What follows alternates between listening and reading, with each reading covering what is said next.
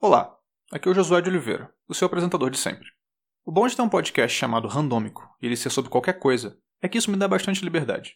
A gente já falou sobre vários temas por aqui e eles não têm lá muita conexão além do fato de serem, sei lá, interessantes. Mas hoje as coisas vão ser diferentes.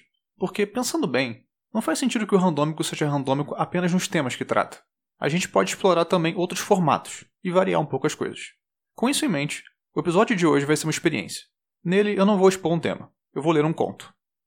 Eu escrevi esse conto em 2016, como resultado de um workshop de literatura contemporânea. Isso é só o nome nariz em pé para um curso de escrita criativa, onde escritores iniciantes aprendiam técnicas para escrever melhor. Eu escrevi o conto, acabei nunca publicando em lugar nenhum, ele estava lá só ocupando espaço no meu Google Drive, até que eu percebi que talvez ele pudesse virar um conteúdo legal para esse podcast. Depois vocês me dizem o que acharam. Essa história se chama Ele, Eu e Ele. E ela começa agora. Já faziam cinco anos que eu descia do ônibus no mesmo lugar, caminhava até o semáforo e atravessava a rua até o prédio da firma. O movimento era tão maquinal que minhas pernas mal sentiam.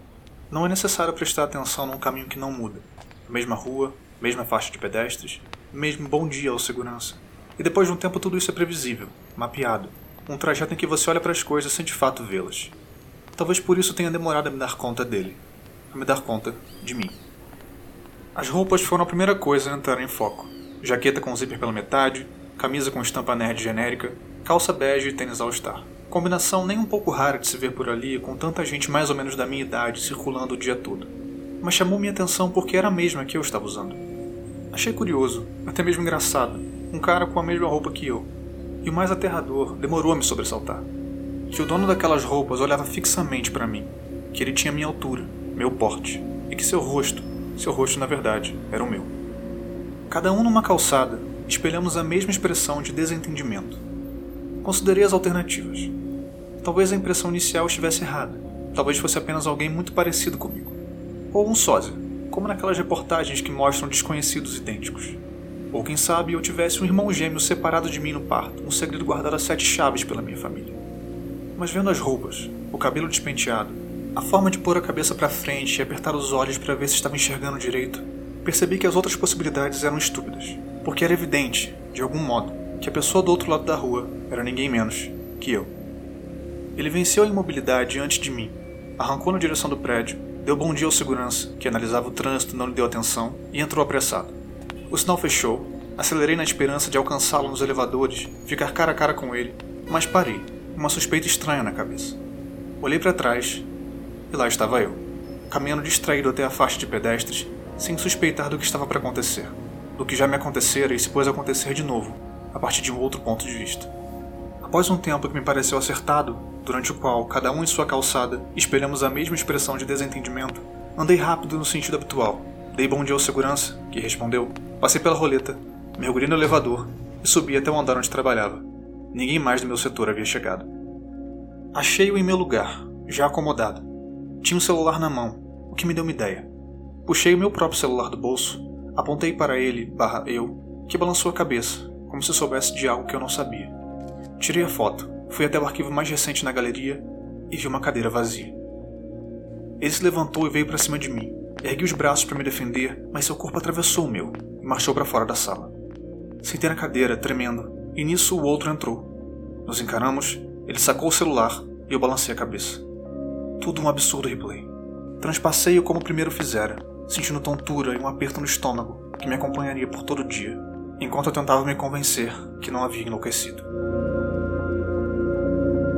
Tentei focar no trabalho, nos e-mails a responder, reuniões com o setor, conteúdos a postar nas redes sociais da empresa, mas descobri que não é tão fácil quando se vê braços fantasmas se projetando de você, uma mão se movendo para pegar o lápis do qual ainda não preciso, dedos digitando itens em planilhas que já fechei.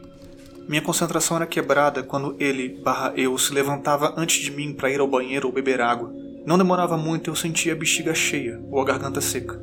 Levantava, fazia o que tinha que fazer e o outro me seguia, refazendo meus passos já refeitos. Cronometrei a diferença entre nós. Exatamente um minuto. Uma janela de 60 segundos para o futuro e 60 segundos para o passado. Logo ficou claro que só eu os enxergava.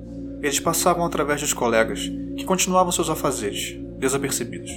Objetos sólidos não respondiam às suas interações, o que tornava insólito vê-los acionar um filtro, abrir portas, atender uma ligação. Quando suas mãos atravessavam os botões, as maçanetas, o telefone. Todos os seus contatos com o mundo eram esboços do que eu faria, ou ecos do que já tinha feito. O expediente acabou. Voltei para casa meio adormecido.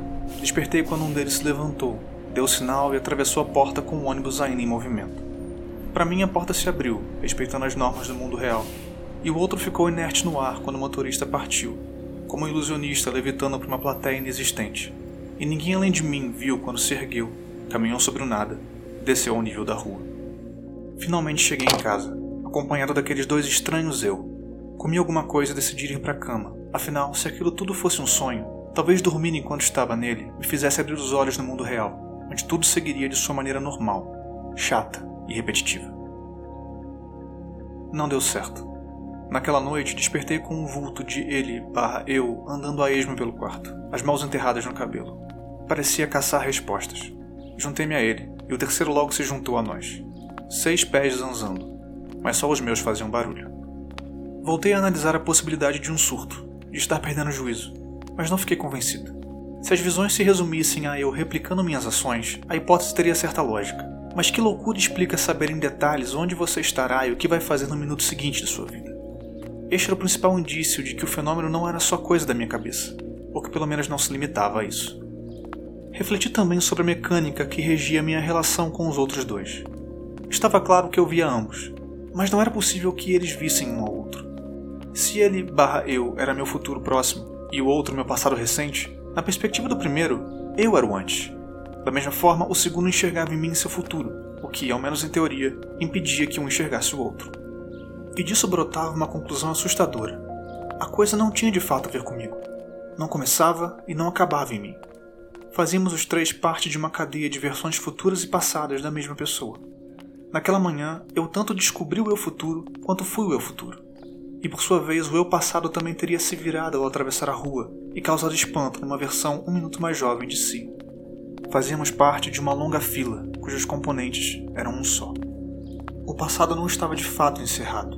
Alguma parte de mim estava lá agora, tomando as decisões das quais hoje me arrependo, levando a cabo todas as coisas que eu dizia a mim mesmo que faria diferente se pudesse, tomando as providências necessárias para que outra vida jamais fosse possível. Eu sempre estive seguindo a mim mesmo, com a diferença de que agora conseguia vê-lo, e ele sempre esteve seguindo outro, que também era eu. Uma corrente que não tinha fim. Uma vida inteira de ações preconcebidas, nem mesmo pelas erradas, impulsivas, aquelas pelas quais me arrependo, nem mesmo delas eu podia alegar a autoria. Estava apenas seguindo o caminho traçado à minha frente. O estômago voltou a queimar. Encostado no armário, ele barra eu me olhava muito sério. Olhei para o outro. Os papéis mudaram depois de um minuto, e pela janela vinha o som dos bares cheios, conversas e risadas despreocupadas, e jamais me senti tão desconectado do mundo. Da gente que fazia planos e traçava metas, alheia ao fato de que suas escolhas eram um mero rastro deixados por eles próprios. Como você dorme depois de compreender isso? onde encontro o mais breve instante de paz. Como fazia todos os dias úteis há cinco anos, eu desci do ônibus, esperei o sinal vermelho, atravessei e dei bom dia ao segurança. Repetições. Eu e os outros caminhávamos equidistantes. O pensamento me esperava no elevador. Inevitável que em algum momento ganhasse forma, que a parte de mim que desprezava a ideia de destino se rebelasse contra a tirania de obedecer a mim mesmo, sem questionamento para sempre. Assim, o plano se esboçou de uma vez só. E se eu tomasse um caminho diferente? Saísse da formação? Ignorasse o que ele, barra eu e todos os outros à sua frente tinham planejado daqui até o fim dos meus dias? Talvez minha repetição cabal dos movimentos, trejeitos, gestos e passos de ele, barra eu, se devesse a uma ausência de reflexão sobre tais coisas. Talvez eu só precisasse estar ciente de cada expressão facial, riso, clique no mouse, todas as mulheres para quem olhava na rua, o sem número de coisas pequenas e grandes que fazia ao longo das horas do dia, e assim conseguisse captar o momento perfeito para sabotar a programação. Entrar numa rua diferente, pressionar outro botão no elevador, pedir um prato que normalmente não pediria no restaurante. Talvez assim provocasse a dissonância necessária para que aquele futuro sumisse da minha vista e me deixasse criar um diferente. Eu só precisava dizer não ao homem que ia à minha frente, e assim me veria livre dele. Uma escolha diferente me tornaria outra pessoa, e se assim fosse, quem ele estaria antecipando? A hipótese mais provável, e não menos louca por causa disso, é que desaparecesse, e todos os outros à sua frente. O que vinha depois disso era um mistério. talvez eu passasse a ver uma nova projeção, ajustada a esse novo eu que ao optar por não espelhar ele barra eu e a loucura continuasse. Ou talvez eu me visse totalmente livre daquele tormento. Só saberia arriscando. Precisava tentar. Postei as bobagens que me mandaram postar. Respondi aos e-mails inúteis que me foram enviados. Tomei dois copos de água. Comi uma barrinha de cereal. Fui ao banheiro uma vez. Ri de duas piadas feitas pelo cara novo do marketing. Não adiantava tentar algo diferente no escritório. Havia poucas opções e eu tinha que trabalhar. A rua oferecia possibilidades mais promissoras. Saí do prédio no horário de almoço. Era um dia como outro qualquer. Calor, gente passeando com o cachorro, idiotas furando o sinal vermelho. Uma outra ideia me esperava lá fora. Um contraponto, que se esboçou de uma vez só. E se eu entendi errado? E se a escala for ainda maior do que pensei inicialmente? Um alinhamento de versões do mesmo homem se estendendo do início ao fim de sua vida, mas não parando aí, pois não faria sentido que parasse. Faria? Visualizei o tempo rebobinando. Eu ainda bebê, as versões de mim dando os primeiros passos. Uma na ponta do tapete do apartamento, os pés firmes. Outra no meio, aprendendo a se equilibrar. Outra mais atrás, ainda se esforçando para ficar de pé. E até onde seria possível voltar? Mesmo um recém-nascido é dono de um passado, de um minuto antes. E mesmo ainda mergulhado no ventre materno, que aos poucos lhe dará os órgãos, os tecidos, as células que precisa para viver fora dali, até dele se pode recuar um minuto, e muitos. E ele é então uma pequena célula nadando em meio a outras. E antes disso, ele é meu pai unido à minha mãe, todos os erros e acertos deles, as mulheres e homens com quem se relacionaram antes de se casarem, a primeira vez que se viram, o primeiro emprego, a primeira infância, o choro deles ao nascer, e nesse ponto as implicações já se tornavam mais do que evidentes. Se sempre é possível recuar, chegaremos ao início, o que quer que houvesse no início, a explosão, ao Criador ou a ambos, e sempre é possível avançar, um minuto à frente até o meu casamento, os filhos, a meia-idade, a velhice e a morte, meus restos na Terra, a Terra seguindo em frente com humanidade ou sem, e seus fragmentos espalhando pelo cosmos, o Criador, a entropia ou ambos dando cabo a tudo. E não havia como não ser assim. Não havia como não se chegar aos dois extremos do universo a partir de uma só pessoa.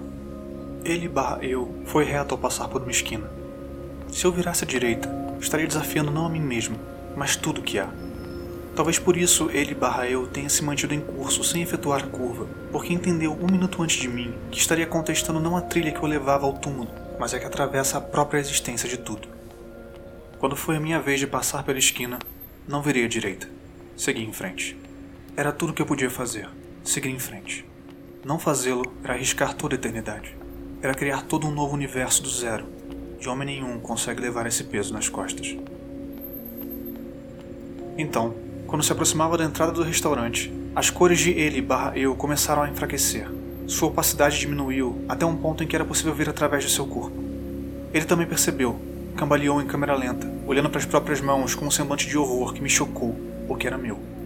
Quis correr, tentei, mas como num sonho clichê, meu corpo se tornou pesado. Cada músculo tinha a densidade de um planeta.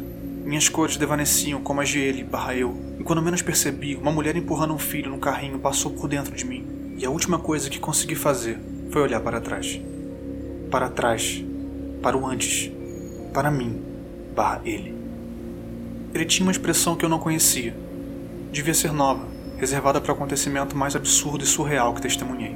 Suas cores não se alteraram. Sua ligação com o mundo permanecia intacta.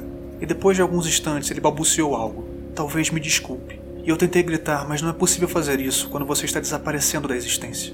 Eu, barra ele, de quem fui brevemente um futuro próximo, virou as costas e escapou pela rua onde eu não havia entrado. A curva à direita da qual dependia tudo. E perdi-o de vista. Perdi os prédios e as árvores de vista. Perdi meus braços e pernas de vista. Perdi